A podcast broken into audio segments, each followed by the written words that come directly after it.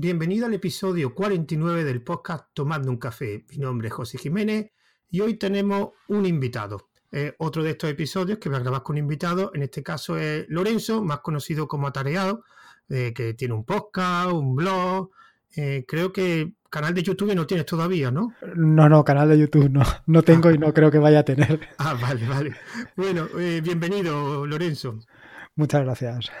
¿Cómo te digo? Me imagino que prefieres que te llame Lorenzo, ¿no? Sí, sí, mejor Lorenzo, mejor Lorenzo. Vale, perfecto.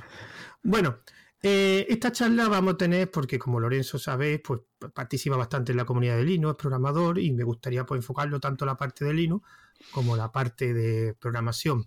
Y lo primer punto que, quería tratar con él es, pues hace poco participó en un directo de WinTablet en YouTube, cosa que recomiendo, que son muy interesantes, porque va a entrar dentro de su red de podcast, si no me equivoco, ¿no? Sí, correcto, correcto. Voy a entrar en la red de podcast de sospechosos habituales. Eso es verdad, perdón. Bueno, el, directo es WinTablet, pero la red se llama sospechosos habituales, ¿no? Eso es, eso es, eso es. Vale. Ahí estuviste hablando sobre la comunidad de Linux y me gustaría pues tratar un poco más el tema porque yo personalmente, algunos de los invitados trataron un poquito regular la comunidad de Linux. Ahora, mi pregunta primera es, a ver, Lorenzo, ¿en la comunidad de Linux cómo es? ¿Buena, mala? ¿Hay muchos trolls? ¿Ayuda mucho? ¿Qué piensas? ¿Cómo es la comunidad de Linux? A ver, yo sinceramente trolls me he encontrado en muy contadas ocasiones, pero muy contadas. ¿eh? Yo a lo mejor alguno... Y la verdad es que hasta el momento nunca he tenido. o sea, quiero decir, los trolls que me he encontrado, yo, te diría que uno o dos, ¿eh? no te diría que más. Eh, al final han sido bastante razonables. Menos alguno que he tenido que expulsar de algún grupo. Eh, luego el resto, pues, eh, y los que han sido trolls de troll, quiero decir, de estos que, no paran de hablar o de marear, o, sea, eh, da lo mismo que estén en, una comunidad de Linux, que estén en una comunidad de lo que sea, da lo mismo porque van a lo que van. Respecto también de lo que estaban comentando, de que mm, habían como, digamos, como gurús gurús que cuando tú entras a preguntar algo, eh, el gurú te dice búscalo en, Google, yo creo que eso tiene que haber en todos los sitios. Mm, yo creo que es más una cuestión de educación que una cuestión de otra cosa. Eh, quiero decir, si alguien entra y pregunta y pregunta una cosa que es muy obvia o de muy principiante, se puede contestar de muchas maneras. Yo creo que ser un, vaya, actuar de esa manera no creo que sea lo más adecuado. Pero bueno, es una opinión personal. ¿eh? Yo que creo que lo de los gurús, yo que creo que uno, creo que era Javier, creo que se llama, no me acuerdo, el, presentador lo indicó, pero yo me parece que se refería hace bastante años. Yo reconozco que yo llevo en, en Linux desde el 96, 97 y yo reconozco que esa comunidad, pero no es que hubiera muchos gurús, es que todos sabían de informática porque era muy reducida. Era un ámbito universitario, un ámbito muy técnico, y yo creo que con los años que se han ido integrando mucha más gente de diferentes ámbitos, se diluye más ese término de gurú. Hay gurús, como tú has comentado, pero yo creo que ya tanto como preguntar en un sitio que te diga búscalo en Google, yo me lo he encontrado pocas veces, me lo he encontrado alguna vez, pero también tengo que reconocer que algunas preguntas también tenían tela. Sí, sí, no, no, no, no, sí, eso está claro, que hay gente que, que, que le cuesta mucho menos entrar en cuatro o cinco foros, además, eh, bueno, en cuatro o cinco grupos de Telegram y que lo además lo hacen de manera sistemática, que entran en uno, preguntan, saltan al siguiente, saltan al siguiente y preguntan en todos los grupos lo mismo. Y a lo mejor alguno le contesta y luego es incapaz de dar ese feedback de qué es lo que le han contestado para que pueda ayudar a otras personas. Pero bueno. Yo por, ejemplo, en algunos grupos directamente le han dicho, mira, perdona, no te hacemos las prácticas del FP o de la carrera, ¿eh? Porque es que había gente que lo que preguntaba era directamente que le resolvieran las prácticas o los ejercicios de clase. Sí, probablemente. Pero resumiendo, yo creo que la comunidad, sobre todo contra más abundante en la comunidad como ahora, que ahora hay diferentes formas, porque antiguamente eran foros, pero yo creo que ahora es. Yo creo que conozco ahora son básicamente los grupos de Telegram, pero hay muchos forma o, digamos, sitios donde te puede, te puede, digamos, ya solo páginas web, comentarios, blogs, canal de YouTube o podcast o grupos de Telegram. Antiguamente, como estaba todo muy reducido, pero yo no creo que sea. También depende qué grupos te metas, claro. Si te metes en unos grupos muy reducidos, muy cerrados, es normal que, que no pase el filtro. Y es lo que te he comentado antes, que también es verdad que es que en la comunidad de Linux muy, tiene mucha pasión. Sí, y, no tiene filtro, porque como puedes acceder, ya muy fácil acceder a las comunidades. Claro, no ves filtro, pues a lo mejor estás accediendo a alguna que realmente no es el... Porque yo, por ejemplo, en mis grupos que tengo de Telegram, yo tengo algunos grupos que no son de programación. Y a mí me han preguntado cosas de programación y yo, hombre, yo de forma educada he dicho, mira, perdona, no es algo de programación, porque no pregunta, yo generalmente si puedo lo redirijo a un grupo específico del lenguaje que ha pedido, pero además lo ponen las normas, lo ponen el nombre del grupo. claro, sí, sí, sí, pero bueno, no sé, yo creo que también es cuestión, vaya, del que, del que pregunta, de educación por parte del que pregunta y educación por parte del que responde. Yo creo que que al final es cuestión de eso. Pero efectivamente es también lo que dices tú, que el tema de la pasión, yo creo que en el tema de en el mundo Linux es una cosa que es brutal. Eh, que lo que estábamos hablando hace un momento sobre el tema de eh, las defensas de las distribuciones que parece que te estén pagando el, sueldo o, que eh, directamente te den sangre para que los defiendas. ¿no? Y igualmente, igualmente pasa con los escritorios, que si no me es una porquería, que si cae no sé qué, en fin. y además eh, lo, defienden con, ardor, ¿sabes? Eso es de, las cosas que sí que me llaman mucho la atención, sobre todo, más que incluso, más que lo que estaba comentando sobre el tema de preguntar. Yo creo que en el tema de ayuda, normalmente la gente es muy colaborativa. Cuando tocas el tema de los escritorios, sí que me he encontrado más más reticencia, ¿sabes? Ahí hay más pasión todavía. Sí, sí, sí, sí, sí. O sea, yo me encontré, además me lo encuentro muy a menudo, ¿no? Que preguntas una duda sobre un escritorio, el que sea, y te dicen, y te contestan diciéndote que en el otro escritorio se hace de esa manera. Y tú dices, a ver, ¿sabes? Que son salidas de tono que, o respuestas que no vienen a caso y, que a mí por lo menos me llama la atención. Pero bueno. Además, el problema es que generalmente, por ejemplo, yo en mi caso particular, y yo no sé si habrá mucha más gente como yo, yo siempre lo he dicho que soy monodistribución y, y monoescritorio. Yo siempre he utilizado Fedora, siempre he utilizado KDE. En, en Fedora alguna vez en un ordenador secundario utilicé Debian pero KDE, o sea, yo Genome lo habré tenido ahora. Entonces, si a mí me preguntan por otro escritorio, yo no puedo opinar. O sea, me lo inventaría. Y yo creo que la gente que, pregunta, muchas veces la gente solo se enfoca en un escritorio. Entonces, ¿para qué respondes de otro si no lo conoces? La pregunta es, ¿tú conoces ese escritorio? Porque yo, por ejemplo, en Fedora, que no es una de las distribuciones más conocidas, sobre todo en el mundo hispano, porque si en el mundo anglosajón sí es más utilizada, pero en el mundo hispano no es tan, tan, tan utilizado como Ubuntu. Yo cuando digo que utilizo Fedora y todo el mundo me dice siempre los mismos mitos de siempre, pero ¿cuánto tiempo utilizo Fedora? No, yo que cuando sale una nueva versión la pruebo, pero la pruebas cuánto? Nada, un mes y después la quito. Eso no es conocer una distribución. Claro, yo, yo creo que en eso precisamente hay un, hay un problema, o sea, esto del distro hopping, de estar probando distribuciones una detrás de otra como si no tuvieras otra cosa que hacer, yo creo que al final eh, redunda precisamente en, en un vano conocimiento de cualquiera de las distribuciones. O sea, no puedes comparar realmente si una distribución es mejor que otra probándola un día o, 20 minutos o una hora. Yo creo que tienes que hacer un uso intensivo para conocerla a fondo, para saber todo lo que se puede sacar de ella. Igual te digo de una distribución que de un escritorio. O sea, yo ahora me enfrentas a KDE habiendo utilizado siempre Nome y, para mí es un mundo. Y probablemente a alguien que esté en KDE se viene a Nomi le pasará exactamente lo mismo, pero es que es una cosa de cajón.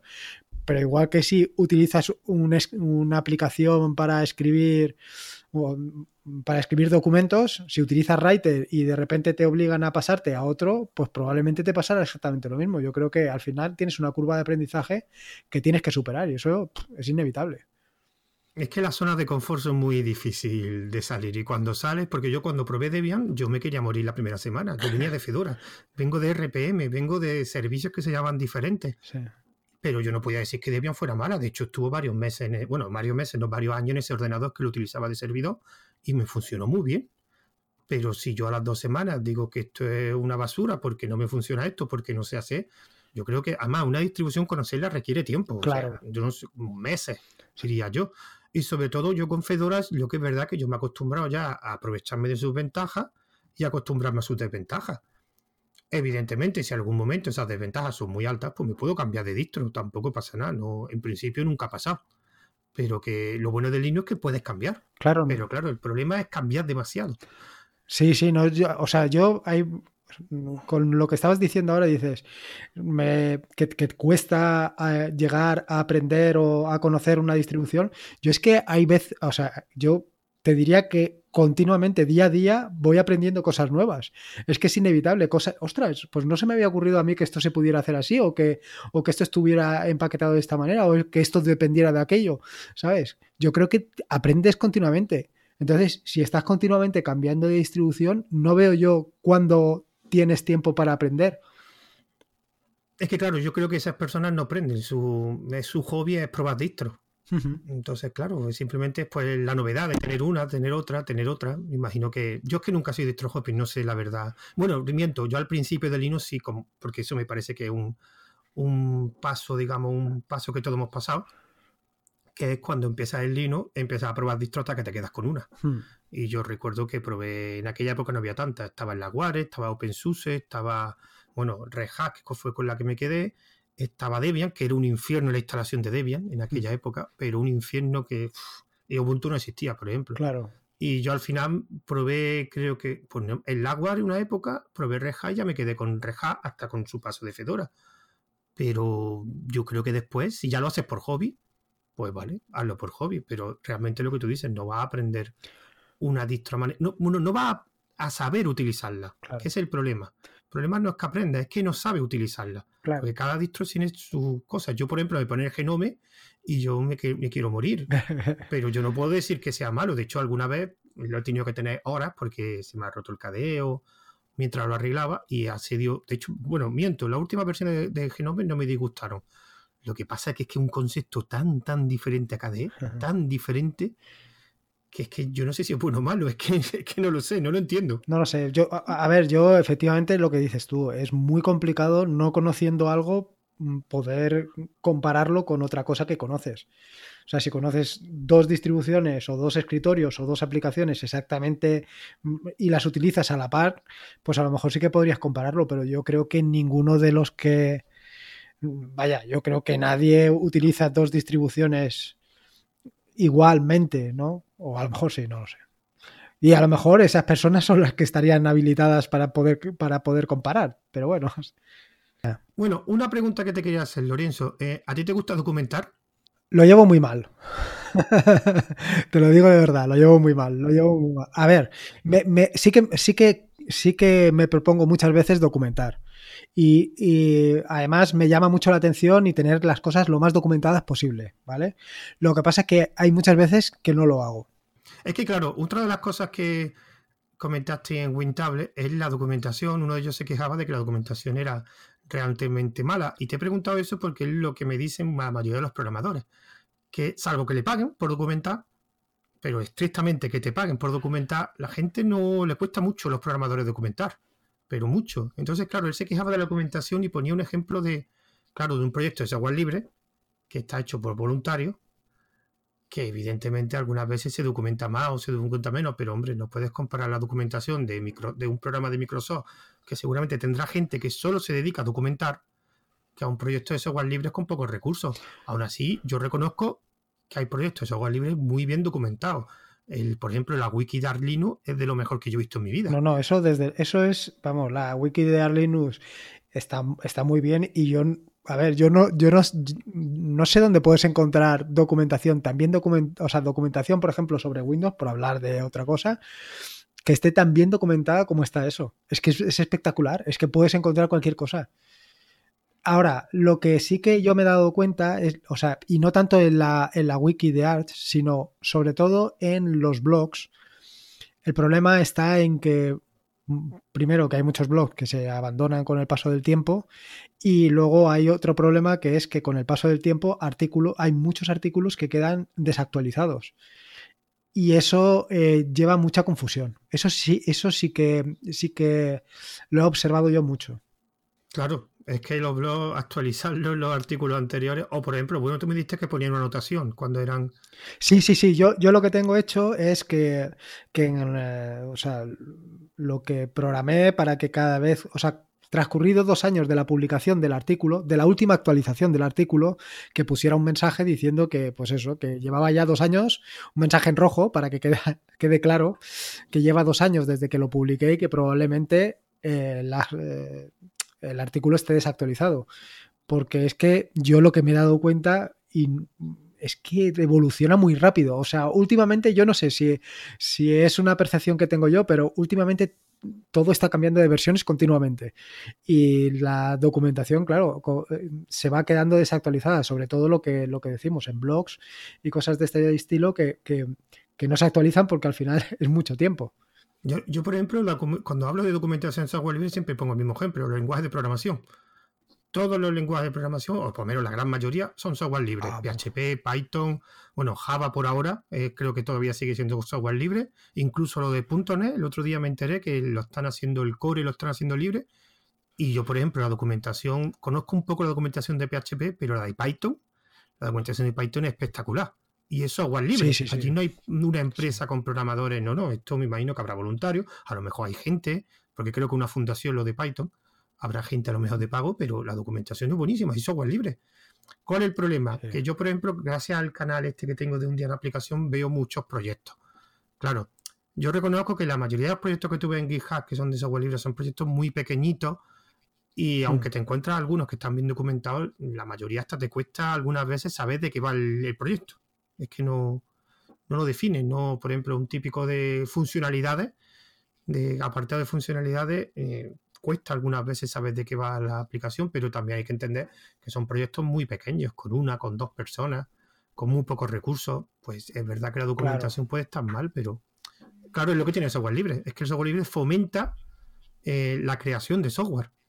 Entonces, claro, no tienes que ser una empresa para, montarte un proyecto de software libre, con que sea una persona, un repositorio, punto. Sí, sí, pero desde luego es lo que dices tú, la de Python y, efectivamente la de, la de, PHP también son dos. Yo últimamente estoy manejando ambas dos y es que es espectacular.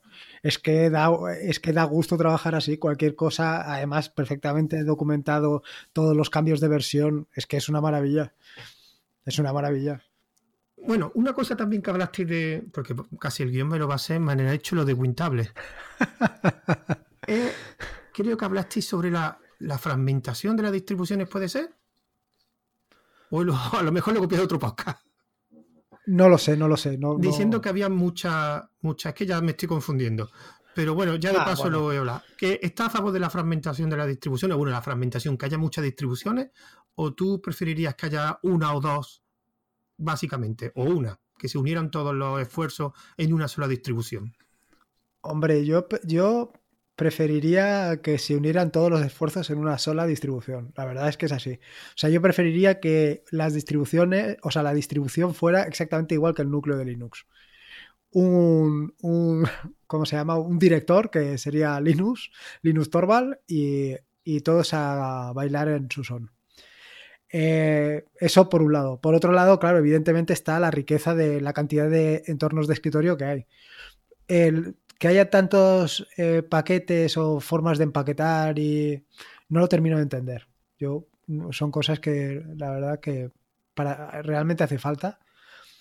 Yo es que creo que el problema no, es la fragmentación, yo creo, que el problema es la comunicación entre ellas. O sea, de hecho existe un estándar de distribuciones de Linux, creo que hay varios.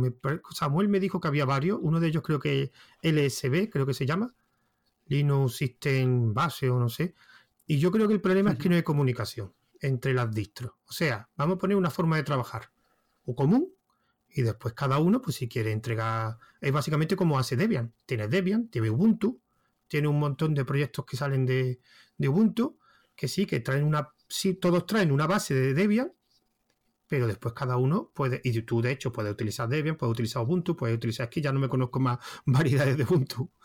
Como Neon, por ejemplo, pero, claro, pero ellas tienen un, como tú has dicho antes, parecido al kernel, una cosa en común, pero después cada uno se puede diversificar. El problema es que en Linux hay diferentes comienzos, porque primero se unos tiraron por Debian, otros tiraron por los RPM de, de Red Hat, otros, digamos, tiraron por los del Laguare, pero aún así yo creo que todos se podrían, se podrían poner de acuerdo. Y la paquetería, por ejemplo, yo ya, yo no sé si conoce el programa Alien, el que te permite Sí, pues yo ya algunas veces, porque en Fedora es posible, en RPM algunos paquetes no, existen, solo están en dev.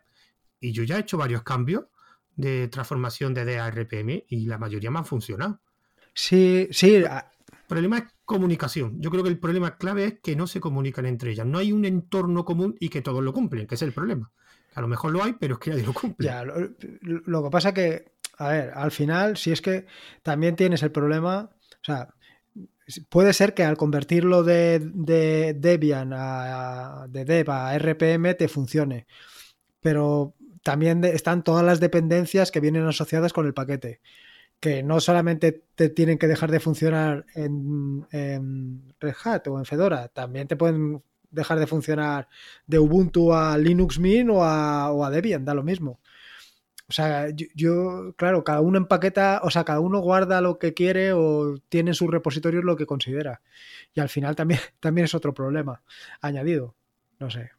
Son muchas piececillas. El problema, pero es que de todas formas estamos lo de, lo de antes, es que el software libre fomenta mucho la creación. Sí, sí, sí, no, no, no sé. Claro, si tú tienes el código disponible, hombre, lo que no van a sacar es versiones de Windows de otras empresas, es que nadie tiene el código. Pero claro, al tener disponible el código, mm, ¿cómo frenas? Porque, por ejemplo, has puesto el ejemplo del kernel, pero también hay diferentes kernels. Hay un kernel de tiempo real, está el kernel de Linux Torvald, hay diferentes versiones del kernel. Cada uno, eh, digamos, con unas particularidades, ¿verdad? Que todos vienen del kernel de Linux, me imagino. Pero que al final, lo que el ejemplo que te he puesto de Debian y sus derivados, al final todos ellos tienen una, una base en común. Claro, el problema es que ya yo creo que lo que tú has dicho antes, los paquetes los formatos de paquetes donde hay, hay, digamos, se nota más la fragmentación. Porque lo demás, a lo mejor, básicamente al final todos los directorios, todos tienen un USR bin, otros tienen, todos tienen un bin, todos tienen un etc.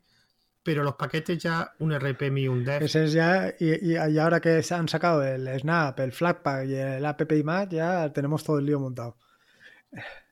Por cierto, el app es mi favorito. Todo el mundo habla de Snap y de, y de Flatpak, pero yo tengo cuatro o cinco aplicaciones en app y no tengo que instalar algo, no tengo que arrancar ningún servicio ni nada.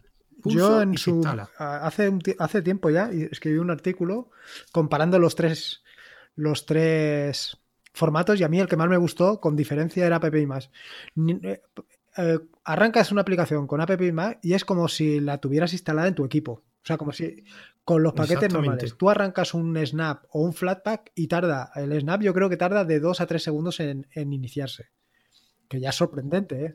Bueno, aparte que tienes que arrancar un servicio. Por lo menos en Snap tienes que arrancar un servicio. Sí, bueno, eh, el rollo, el, servicio ya lo tienes arrancado normalmente. Ah, bueno, cuando has instalado ya antes Snap, claro. Claro, claro. El Snap lo tienes, ah, lo tienes instalado, o sea, lo tienes arrancado. Pero tú cada vez que inicias una aplicación tarda un par de segundos en arrancarse. Es que es una cosa sorprendente. Que es una cosa de las que, en las que están trabajando ahora. Que se supone que es más seguro que no sé qué, pero no sé, yo al final creo que es redundar sobre lo mismo. O sea, sobre un paquete común para todos y ahora hacemos tres paqueterías distintas. Sí, lo que pasa es que también en, en, la comunidad, o sea, en el, ecosistema de distribución de Linux también hay empresas. Ya. Entonces tenemos por un lado Red Hat, por otro lado Ubuntu. Y aunque Ubuntu parezca que eh, Ubuntu tiene que conseguir beneficios, y... Ya, pero, yo es que, fíjate lo que te digo, ahora que nombras esto de Ubuntu y Red Hat, hay una cosa que me llama mucho la atención, porque muchas veces comparan Ubuntu con Red Hat sin tener en cuenta la diferencia que hay entre Ubuntu y Red Hat. Ah, bueno, por supuesto, son empresas diferentes y mercados diferentes. Pero, pero, es que Ubuntu, digo, Red Hat son, creo que recordar que eran 2.700 millones. Ah, bueno, claro. De, de facturación anual o una cosa así, y Ubuntu son 100, ¿eh? Claro, pero porque Reja, lo que te comentaba antes de grabar, Reja empezó desde un mercado empresarial y ellos se enfocaron primero donde se conseguían beneficios, por eso se enfocaron más a la, parte de empresa. Ubuntu había un hombre millonario que le aportó el dinero y se dedicó al escritorio, y el escritorio en Linux no hay dinero, no da beneficio realmente. Sí, sí, no, no, no. Está, claro, pero que yo lo que, a lo que te venía a decir es que eh, la gente o yo la impresión que tengo es que piensan que más o menos son dos rivales parecidos. No, no, pero ya, porque eh. siempre han estado en dos mercados diferentes y uno se aprovechó de donde estaba el dinero, que era en la parte empresarial de, servidores, y Ubuntu estuvo muchos años que de hecho no tuvo ni, el Ubuntu Server tiene salió bastante después que la distribución. Ah, de todas formas, yo creo que poco a poco, digamos, Ubuntu seguirá creciendo en beneficio y yo no sé si tiene beneficio ahora mismo, no lo sé. sí, sí, creo, que leí hace poco que este último año había tenido 11 millones de euros de beneficio. Claro, pero ¿por qué? Porque empezó a soltar lastres. Hombre, claro, claro. claro. Claro, yo es que yo creo que se metió ahí en un fregado serio en un fregado que no supo, no, un fregado que no supo lidiar Microsoft lo iba, lo iba a lidiar Ubuntu con un teléfono, entre otras cosas, vamos. Pero que no tiene tantos millones el, tío Mark. No, no, que va, que va, que va. No, no, no, pero que es lo que es lo que hablamos, que al final, pues eso son 100 millones de euros que tiene este hombre y, yo creo que de esos 100 millones la mayoría le tienen que venir de, los servicios que da, no de, del escritorio tiene que ser aquello ridículo. Vamos, es mi opinión. Sí, ¿eh? yo sé que gracias al escritorio se ha implantado en determinados, digamos, servicios públicos, porque yo, por ejemplo, creo recordar que en el departamento de policía francés eh, son Ubuntu. Y ahí sí había escritorio, porque claro, la mayoría de los equipos tendrán, me imagino, sus servidores, pero yo sé que lo tenían implementado y en algún ayuntamiento es verdad que lo han implementado. Lo que pasa es que, claro, ese mercado no es como el mercado de Reja. Claro, tú me comparas el departamento de, de la policía con sitio donde está implantado Red como Mercadona o Iberia, que son sitios que seguramente conseguirá bastante más dinero que el departamento de la policía. Pero claro, eso ha sido gracias al escritorio, gracias a Ubuntu a que tenía un escritorio tan famoso se ha podido implementar. Yo de todas formas me, imagino que el futuro de Ubuntu es la nube. O sea, enfocarse mucho a servicios de la nube y me imagino que implantarse sobre todo más en, en empresas. No sé, tú estarás mejor porque yo sé que en la comunidad de Ubuntu tú sí participas más. No sé exactamente cuál será el futuro de Ubuntu en el plano más empresarial. Yo va, va, va al tema de servidores y al tema de nube, pero totalmente, ¿eh? Totalmente. Además, yo creo que últimamente, no sé dónde lo he leído y no me hagas caso de los, de los números, pero yo creo que hablaba como que había duplicado o el número de, de, instancias de Ubuntu que tenía frente a las que tenía Red Hat. No me hagas caso no, de sí, no, no, no me extraña, pero es como todo. Eh, Red Hat que va en otra liga. Yo creo que Red Hat va otro mercado que no es más, que ese mercado no es por el número de distancias, sino por dinero que consigue por cada distancia. Sí, sí, no, no, no, no, eso está claro, eso está claro. Pero que. Es como IBM, IBM ha comprado Red Hat y todo el mundo, pero ¿por qué ha comprado IBM? Porque es que IBM tiene su nube, no, IBM tiene su nube para un tipo de cliente mm. Y Red Hat tiene una nube para otro tipo de cliente. Yo, IBM lo compró personalmente para poder acceder a ese mercado que tiene Red porque hay diferentes mercados y cada mercado IBM es muchísimo más grande que Red Eso porque y da, básicamente da servicios también, porque yo creo que de hardware le quedará lo justo si tiene algo. Yo no creo que le quede. Y yo creo que son servicios y hay servicios que sacan más beneficios que otros. Yo creo que ahora Ubuntu está empezando. Sí, yo, creo que sí, yo creo que lo que dices tú. Ahora yo creo que ha cambiado totalmente su ámbito de mercado ha, pivotado, que dicen, y ha girado hacia, hacia un mercado sostenible, porque desde luego el escritorio yo creo que ahí, está, hoy por hoy es totalmente sostenible. Porque ya, porque esto lo estaba haciendo porque iba a salir en bolsa, ya ha salido en bolsa. No, no, no, no, no, Yo creo que es lo que dices, que iba a salir en bolsa, pero todavía no ha salido. Salir en bolsa seguro que no. Ah, yo creo que ha estado eh, saneándose. Creo que era el año pasado el año pasado creo que fue el primer año que tuvo beneficio y eh, lo que hablábamos al principio, pasó de tener 500 empleados a 400 empleados o una cosa así. Que los 100 empleados esos que desaparecieron, bueno, que desaparecieron no, que, salieron de, la empresa, eh, en principio eran todos de la parte de telefonía y del, y del escritorio. De MIR y todos esos proyectos que tenían, ¿no? Claro, de todos esos proyectos, sí. Vale, vale. Bueno, si te parece, vamos a pasar al segundo tema que teníamos apuntado, que porque eres programador, ¿no? ¿En qué parte de programación? ¿Programación de escritorio, web? ¿A cuál te enfocas? Pues mira, ahora, a ver, hay dos. En, mi, en la parte de. En la parte de. ¿Cómo se llama? En mi parte de hobby o en mi parte de entretenimiento, me, me enfoco en la parte del escritorio a la parte de básicamente lo que estoy haciendo normalmente son aplicaciones para Ubuntu, para el escritorio de Ubuntu y cosas de ese estilo, ¿vale? Y sí que he hecho sí que he hecho varios, ¿cómo se llama esto? bots para, de Telegram y cosas de Los pusiste en el blog, ¿no? Me creo recordar, ¿no? Sí, sí, sí, sí, seguro, seguro. Sí. Y en la parte de, profesional eh, estoy mm, más, eh, o sea, estoy desarrollando en PHP y es, no tiene nada, o sea, vaya, es, al final es un tema de integración con otros sistemas. No, no es ni frontend ni nada de eso. Vale, vale. Y yo en vez que preguntarte más de cosas técnicas, a mí siempre me ha gustado de los programadores que me dijeran, conocer cómo, cómo has aprendido tú a programar, Lorenzo. Buah, pues, eh, a ver, yo he aprendido, pues, primero, eh, estudiando, o sea, yo creo que lo primero que toqué, por, concretar un poco, yo creo que fue Java. Bueno, no, seguro que empecé en C. Posteriormente, pero mm, te digo Java porque es lo que más recuerdo y que sí que le dediqué mucho tiempo de estudio. De estudio con libro delante y eh, mm, probando, programando, estudiando, probando, ¿sabes lo que te quiero decir? Sí a partir de ahí, eh, luego ya he ido evolucionando y voy aprendiendo poco, o sea, aprendo primero los fundamentos, me lanzo a programar, a hacer pequeñas aplicaciones y luego voy creciendo en las aplicaciones. O sea, que aprende de una base a base de libros, principalmente. No te gustan los vídeos de YouTube. A ver, es que yo cuando empecé ah, con. No había vídeos de YouTube con Java yo creo que vídeo de YouTube no, no, había. Entonces, claro, ya tengo esa costumbre y a mí eso de verlo en YouTube, además creo que te lo he oído a ti también. Sí, yo soy un, fan, un fan de los vídeos de YouTube, soy. Y, y bueno, a mí no sé. No, no, era un sarcasmo, eso yo lo... ya, ya, ya, no, no, no, no, no.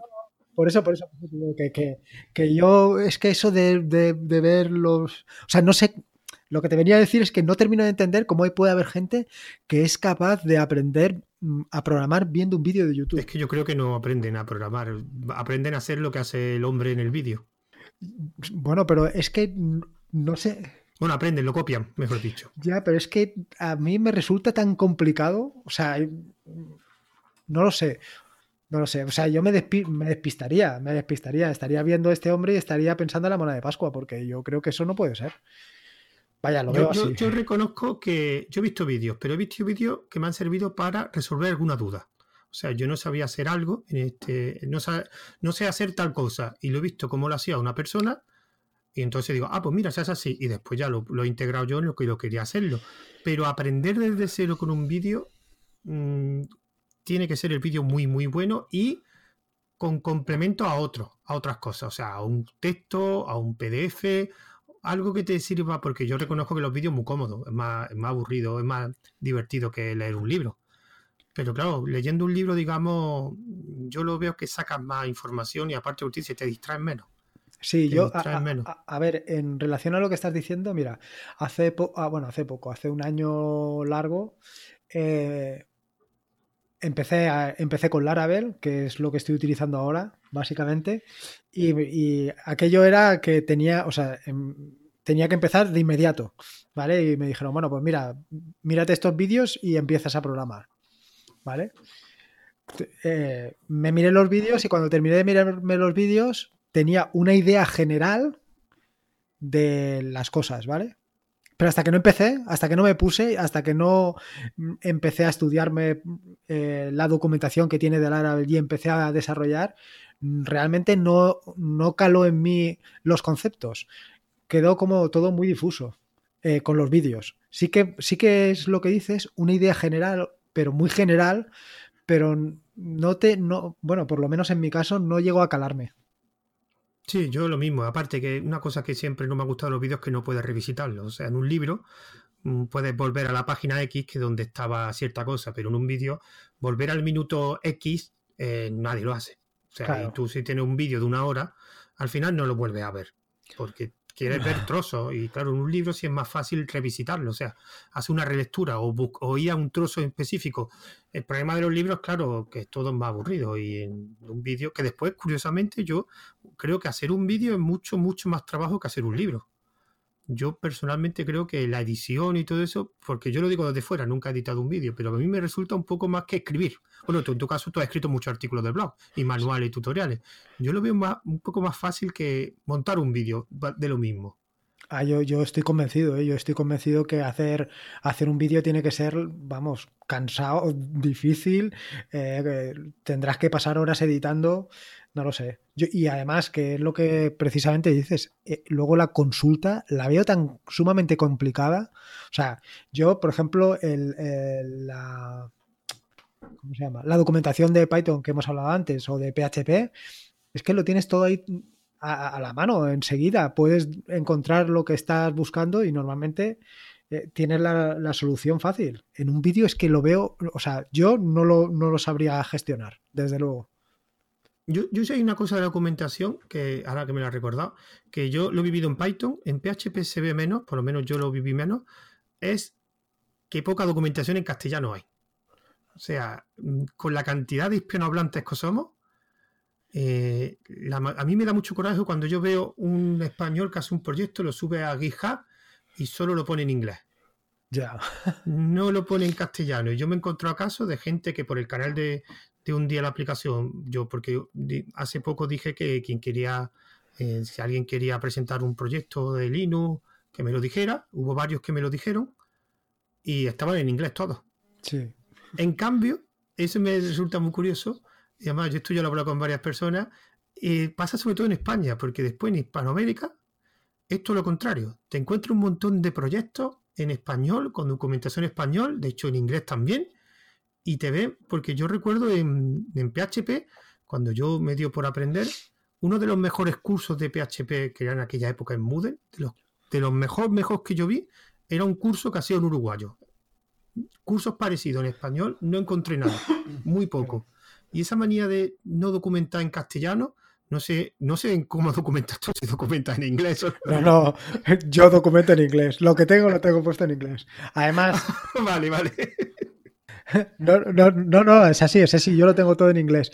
Porque, a ver, o sea, lo que tengo documentado para, para, eh, para el escritorio y todo eso, además, normalmente eh, las ayudas y todo lo, lo hago en inglés porque al final me dirijo a, la comunidad que mucha parte es, eh, viene de, ¿cómo se llama?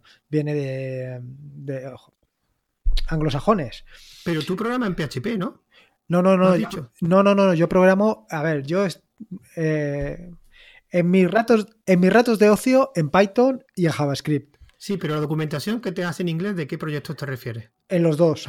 Ah. Eh, eh, en, los de, los de ocio, que es para, normalmente para el escritorio, como estos van enfocados básicamente, que la mayoría de lo que lo utilizan son anglosajones, porque hay más gente eh, o hay más blogs extranjeros que, que hacen referencia a las aplicaciones que yo hago que propios españoles, pues al final tengo más eh, usuarios de fuera que de, que de, España y de Latinoamérica. Es muy curioso. Entonces, claro, pues al final mm, pienso que está mejor dirigirlo hacia esta gente. Siempre lo pongo traducido, ¿eh? Lo, lo que es la ayuda. Lo que es la documentación del proyecto siempre la pongo en inglés, porque ya me cuesta ponerlo solamente en un idioma como para ponerlo en dos pues yo te fomento para que lo hagas también en castellano. No, yo es que, por ejemplo, en Python, los canales de Python que tengo, ya hay una cosa que sobre todo lo he notado muchísimo en Python. En Python sí que hay muy poca documentación en español, pero ya no solo documentación, sino libros. Libros hay poquísimos. Y no es que haya pocos programadores de Python, porque, por ejemplo, el grupo de Python de Telegram creo que son ya más de 2.000 personas. Y yo, por ejemplo, en los dos grupos que tengo de Python tengo más de, bueno, los canales tengo más de mil personas. Y, por ejemplo, una de las veces que hice un llamamiento para que la gente me enviara proyectos de Python o eventos que querían patrocinar, o digo que querían promocionar, uno de ellos se puso conmigo un, grupo de México que había hecho una PyCon, creo que se llaman.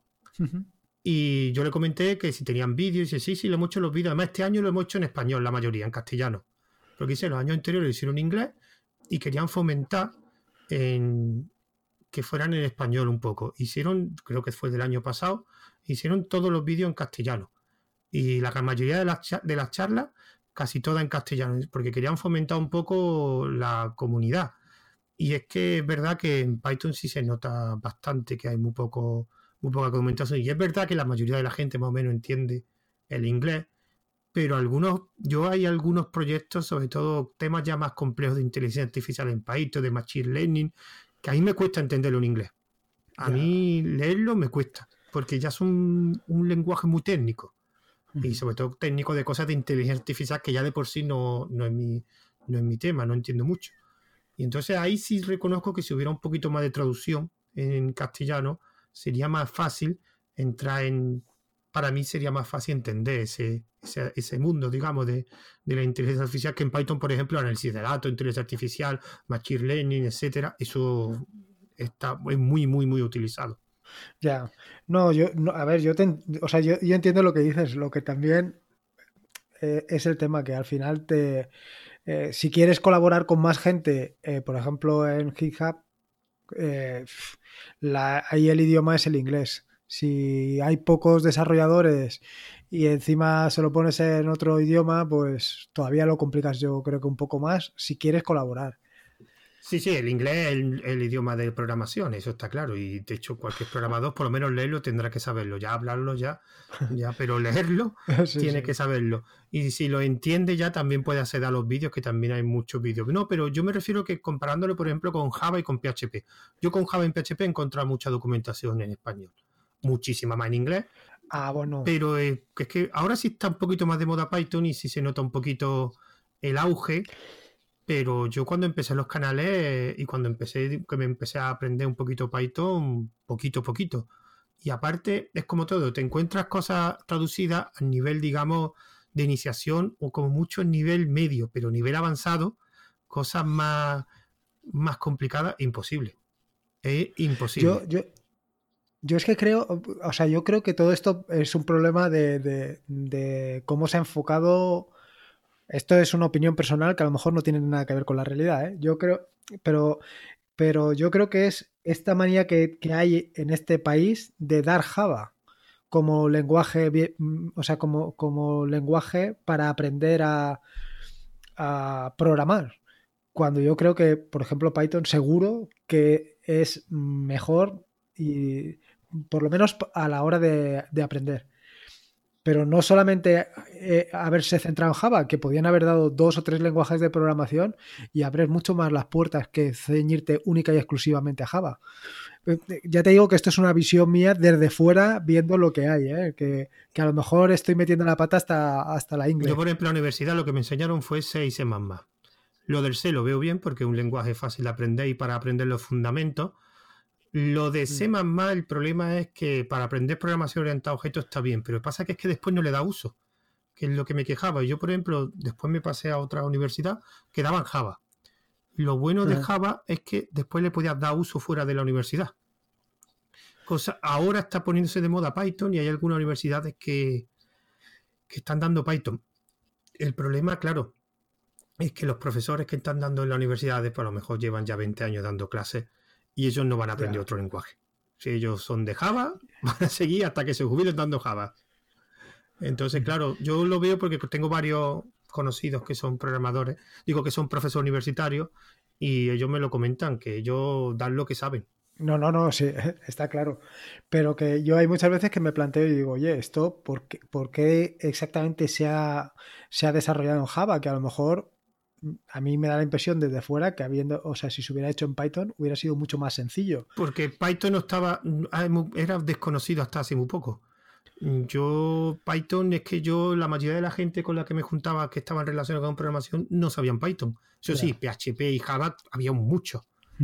Y Python es verdad que estaba enfocado a un mercado anglosajón en Estados Unidos y en la universidad apenas se veía y ahora digamos que con el Python 3 ha dado una subida muy grande y sobre todo un problema que tenía Python era el desarrollo web. Aunque se podía desarrollar web en Python, con Django y con Flash, no era, digamos, tan utilizado, tan conocido. Y ahora la cosa está un poquito más, pero hace cinco años, básicamente toda la programación era desarrollo web. Sí, hombre, sí, no. Y sobre todo con WordPress y con todo esto que va bajo PHP, pues o sabía desarrollo web o, o no eras programador. Sin embargo, yo, ves, para lo que estamos desarrollando ahora, yo eh, hubiera tirado por Python antes que por PHP. PHP eh, es que no, no, no sé, me, me parece bastante enrevesado. O sea, sí, yo opino lo mismo. Yo me pelea, además, poco lógico. Diría yo, la, la, frase oportuna sería poco lógico. Yo cuando te, me estaba encontrando un, un, problema que tenía que resolver en PHP, la solución que yo estaba pensando no era cómo se resolvía en PHP. En cambio, en Python, lo que yo pensaba se podía implementar en Python. Y eso me ha pasado varias veces. Hmm. Sí, yo creo que Python es realmente muy lógico, muy lógico. Y lo que sí que me estoy encontrando últimamente es con JavaScript, pero JavaScript eh, mm, sin ningún tipo de, añadido, JavaScript puro y duro. Y hmm. pues, pues, lo siento. ¿Por qué?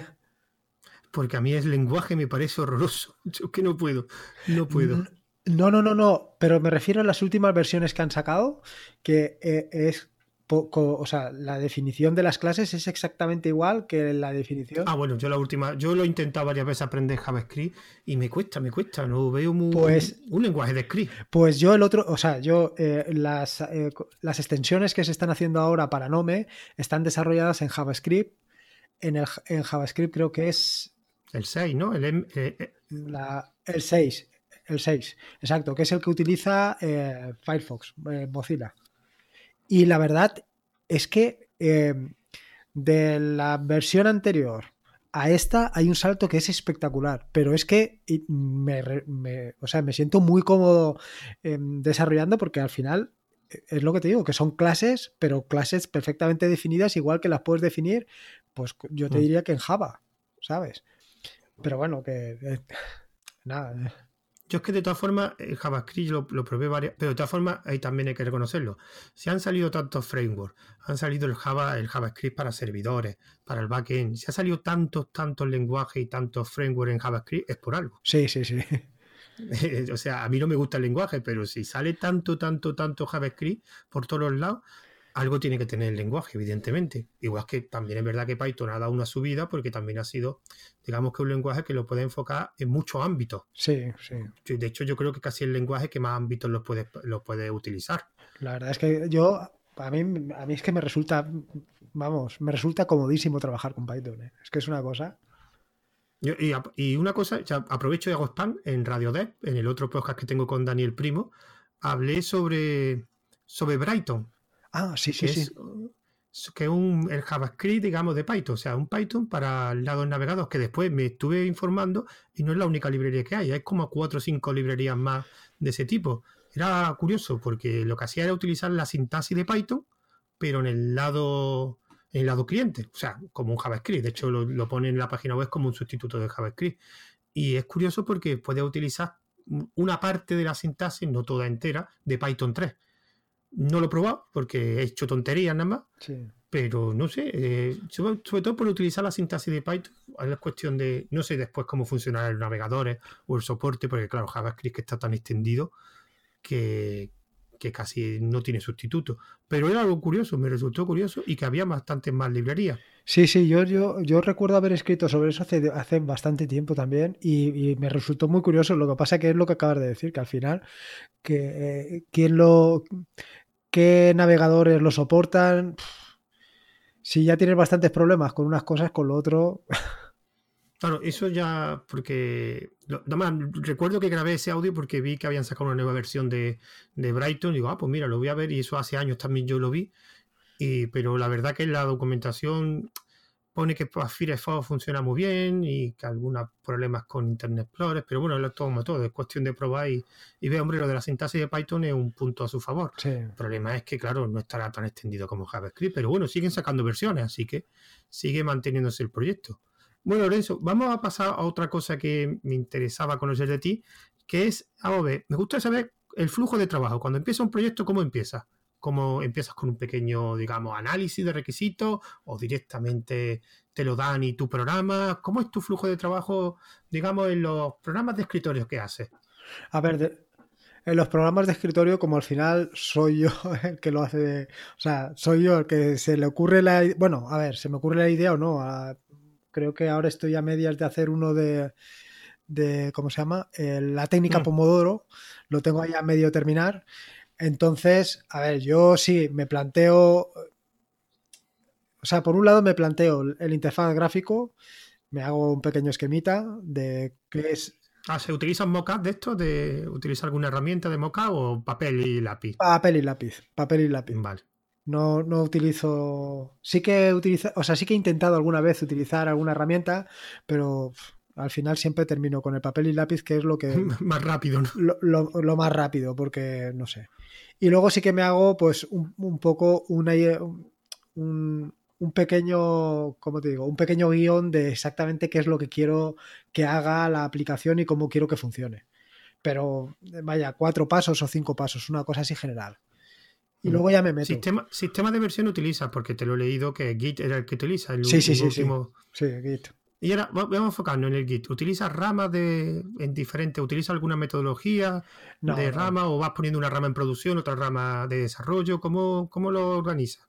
En, en Git ahora mismo, eh, como lo que desarrollo es muy, o sea, las aplicaciones estas son muy pequeñas, normalmente solamente tengo una rama de producción y a veces tengo una rama de desarrollo, pero sabes que normalmente lo que entra sale por un lado, o sea, lo que entra por un lado sale por el otro. No, no, no, no estoy haciendo muchas ramas ni porque al final son programas muy relativamente pequeños, ¿sabes? Y en el trabajo ahora mismo solamente tenemos una rama porque eh, vamos a, a, ¿cómo te diría yo? A toda castaña y no nos da tiempo a hacer nada. Un sprint, ¿no? Sí, vamos en sprint continuo. Entonces, la idea es montar un entorno de, de desarrollo, pero es que no, no tenemos ni entorno de desarrollo. Estamos mm, trabajando directamente contra producción. O sea, Joder, macho. Sí, sí, sí, sí. sí. Pues, en el pues, filo de la navaja. en el filo de la navaja continuo, en el filo de la navaja continuo y ya, he- y ya he hecho alguna que otra metida de, de zarpa importante, ¿sabes? Pero bueno, si no hay más rem- La Virgen. Es la primera. Esto te escuchan más de un programador y se tira de los pelos. Ya, pero es que ah, es lo que es lo o sea, tal y como estamos ahora es no, no, no, no tenemos vaya que no hay, no hay tiempo ni plazos ni nada, es todo contra hay que implementar esto, pues directamente contra contra producción. Que falla, pues mira. Pero me refiero que es producción, pero es algo interno que utilizáis vosotros, o producción que está en internet, me refiero. Sí, sí, sí. Ah, vale, vale, vale, no, vale. No, no, no, interno, interno, interno. Es pa- eh, eh, pero es para consumo propio, quiere decir Sí, que sí, sí, que- pero no, pero yo me Ah. refería que era un servicio que ofrecía en internet o algo, pero claro, si a, No, a no. clientes me refería. Que eso sí ya es un suicidarte directamente. No, no, es, es, es para consumo propio, pero dentro del consumo propio tú ten en cuenta que al final se están gestionando, o sea, eh, eh, lo que estamos haciendo ahora mismo es una herramienta de, de, o sea, parte está montada sobre Slack Mm. y se gestionan servidores directamente sobre Slack. Sí, pero que digo que si falláis, los perjudicados sois vosotros mismos. Sí, sí, sí, claro, pero bueno, pero- del año. claro, claro. Entonces, pero no, yo es que pensaba que era algo para externo. Entonces, claro, ahí no, sí, no, ya eso sí que es una locura. Porque le da a un cliente un servicio y, lo- y tú lo estás tocando a la vez en producción y eso ya. No, no, no, no, no, a, ta- a tanto como eso no. claro, es que es lo que digo. Ah, pues entonces, bueno, más o menos, eh, si los perjudicados sois vosotros, vosotros decidís cómo lo hacéis. Sí. Pero bueno, es estresante, ¿eh? Eso. Sí, no, no, no. Eh, La verdad es que hay veces que, que dices, ostras, aquí me la estoy jugando, pero bien. No, pero yo ya, por ejemplo, podía utilizar alguna metodología de esta de, eh, de Scrum y todo esto. ¿Cómo se llama? Metodología de esta de. Ay, no se me ha olvidado el nombre. Una metodología de estas ágiles, que directamente prototipos, prototipos, prototipos. Totalmente. A ciegas. O sea, yo, a ver, eh, hacer un podcast yo creo que es, yo creo que si quieres eh, o tienes intención de darte a conocer, de divulgar, de, eh, no sé, de, de compartir, yo creo que hoy por hoy es necesario. Porque la cercanía que consigues con el podcast no la consigues con ningún otro medio. Yo creo que llevo, te diría que 10 años escribiendo en el blog y en tres meses o cuatro meses que llevo con el podcast, eh, la gente se ha acercado mucho más, eh, te ha dado su opinión y de la otra manera yo creo que es eso, que es que el blog es más frío. Eso por un lado. Ahora, yo ahora mismo estoy haciendo dos a la semana y la verdad es que se me hace muy pesado. Me cuesta mucho. eh, no quiero pensar en esa gente que hace uno todos los días. No, yo tenía, yo en principio los míos quería hacerlo semanalmente y lo he tenido que, que posponer un poquito y darme más tiempo, porque. Y además, sobre todo tú por ahora vas con uno, ¿eh? Esto engancha mucho, ten cuidado, ¿eh? Que yo llevo ya tres. Ya, ya, no, pero no, puede ser, no puede ser. No, lo que pasa es que yo, tú tienes ya uno con dos semanales. con dos semanales no puedes meter, si meten un segundo, tienen que ser cada semana uno, porque sería imposible, eso es una locura. Y la gente, de todas formas, que hace uno diario es porque yo creo que son de charlas, como los llamo yo que no son cosas técnicas, simplemente me pongo delante del micro y me pongo a hablar de un tema. Ya, pero... Y, hombre, reconozco que, que es uno diario a lo mejor. Porque, por ejemplo, hay uno que es el de Más que Teclas, creo que es, que lo hace eh, en el camino de, su casa al, colegio, porque es profesor, el, que no me acuerdo cómo se llama, no me acuerdo el nombre. y lo hace en el coche. Sí, sí, sí. Pero bueno, él va contando, a ver, él va contando gadgets y cosas de estas. Claro, pero son cosas que puedes hacer una charla, porque por ejemplo, tú metes uno de esos de programación. No puedes. no puedes. O sea, ¿Y qué es lo que más te ha costado del, podcast? ¿La edición? ¿Comprarte el aparatejo? ¿El micrófono? ¿Qué...? Posponerme. vale. Mira, ponerme. Esa respuesta no me la esperaba. No, ponerme, ponerme. Eh, a ver, yo lo de los aparatos y tal, da lo mismo. Te puedes comprar el más barato o comprarte el más caro. Yo creo que da lo mismo porque al final, yo creo que la calidad, yo por lo menos, no la, no la percibo. No, no, soy capaz de. O sea, si está mal grabado, evidentemente se nota, pero si no, yo no lo noto. o sea, no te sé decir. Eh, eso por la parte de los aparatos. Por la parte de. de. no sé. Lo que ahora mismo me cuesta más es prepararlo. O sea, prepararme, documentarme lo que quiero contar, porque al final, pues yo los intento hacer de, de 15 minutos o 20 minutos, pero te tienes que, yo por lo menos me tengo que preparar qué es lo que quiero contar, porque yo quiero dar un contenido, no quiero estar ahí 20 minutos hablando del sexo de los ángeles. Pero tú te haces un guion detallado o básicamente el guion son los puntos de los que quieres tratar y después cada punto estudia, digamos, vas improvisando. O tú cada punto lo tienes bien detallado, no que lo leas, pero que sí especifique muy bien lo que quiera hablar en cada punto. A ver, yo cada punto lo tengo bastante detallado. Vale. Eh, en los primeros episodios lo tenía muy, mucho más detallado que lo tengo ahora. Ahora cada vez lo tengo menos detallado, pero, pero sí que lo tengo detallado. Eh. Sí que lo tengo porque es que si no me despisto y, me pasa que al final digo, ostras, es que me he dejado la mitad de las cosas en el tintero. Claro, eh, de los que los, guiones, por lo menos, como lo vemos en una escaleta, tienes que tener mínimo porque yo no puedo improvisar tanto. Yo hay gente que sí es verdad que improvisa mucho, pero a mí lo de la improvisación es que me resulta complicado. Lo que sí es verdad que yo, como tú, cada vez los míos son más pequeños. También no hablo de cosas muy técnicas, con lo cual también imagino que también será la temática. Contra más técnico, porque yo, por ejemplo, tengo uno, yo en el mío, que ya hace tiempo que quiero retomarlo, tengo un monográfico de programación, que he explicado diferentes temas de programación y ahí eso era con diferencia los del guion eran gigantescos. De hecho, básicamente cogía el guion y después hacía varias modificaciones y lo ponía en un artículo del de mi blog.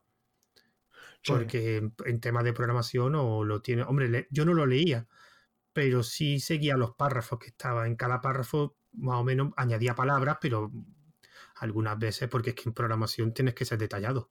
Yo no soy incapaz de improvisar tanto. Tienes que ser algo que sepas tan, tan, lo tengas tan asimilado que, te salga de forma natural. Y el problema es que no te sale de forma natural esos términos de programación si no lo tienes tan detallado. ¿Y algún futuro proyecto, Lorenzo? Pues ahora mismo no te sé decir. Yo, ah, o sea, sí que tengo claro que este año lo que quiero es hacer más, o sea, hacer más aplicaciones para el escritorio de, de Ubuntu. Eso por un lado.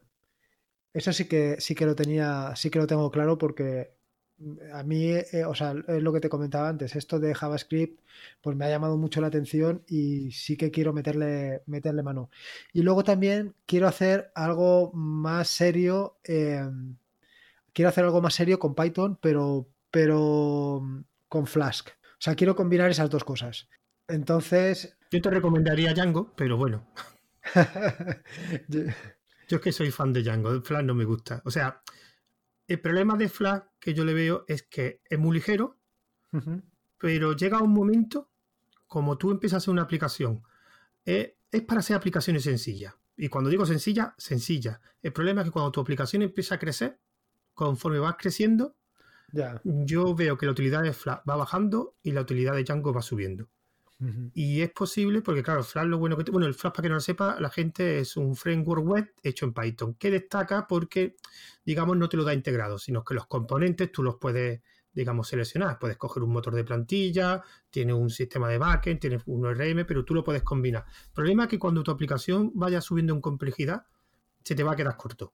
Y te lo digo yo y que lo he leído también, porque yo cuando me quedé, conseguí aprender desarrollo web, yo estaba dudando entre los dos, el Fly y Django. Django en principio, que yo de hecho tengo mi blog en Django, o sea que es una bestialidad. Tener un blog en Django es una bestialidad, pero la verdad que lo quería utilizar para, aprender.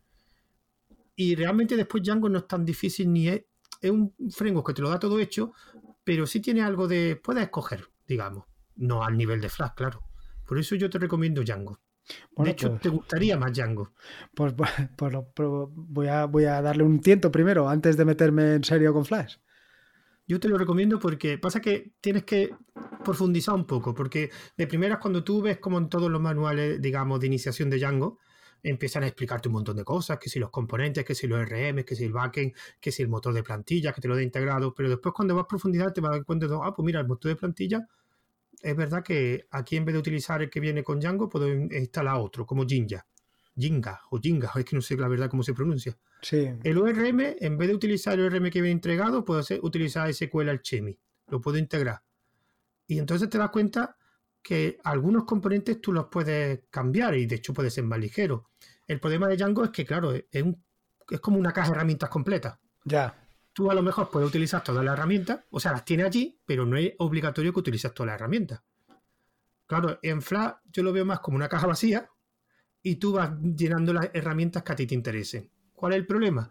Que empiezas a meter herramienta, herramienta, herramienta y al final te das cuenta que tiene el mismo número de herramientas que tiene en Django. Con la diferencia que en Django son todas, digamos, integradas, que venían con la caja, y en Flash, digamos, cada herramienta la has comprado en diferentes sitios. No sé si me explico muy bien. Eh, eh. sí, no, no, perfectamente, perfectamente, está clarísimo. Entonces, claro, yo ya leí muchos artículos sobre Fly, sobre Django y algunos decían lo mismo. De hecho, me acuerdo una vez que había una persona que era un fan de, de Fly, de hecho era conocido por su charla de Fly, por decir que era mejor que Django. Pues curiosamente, dos o tres años después se cambió a Django.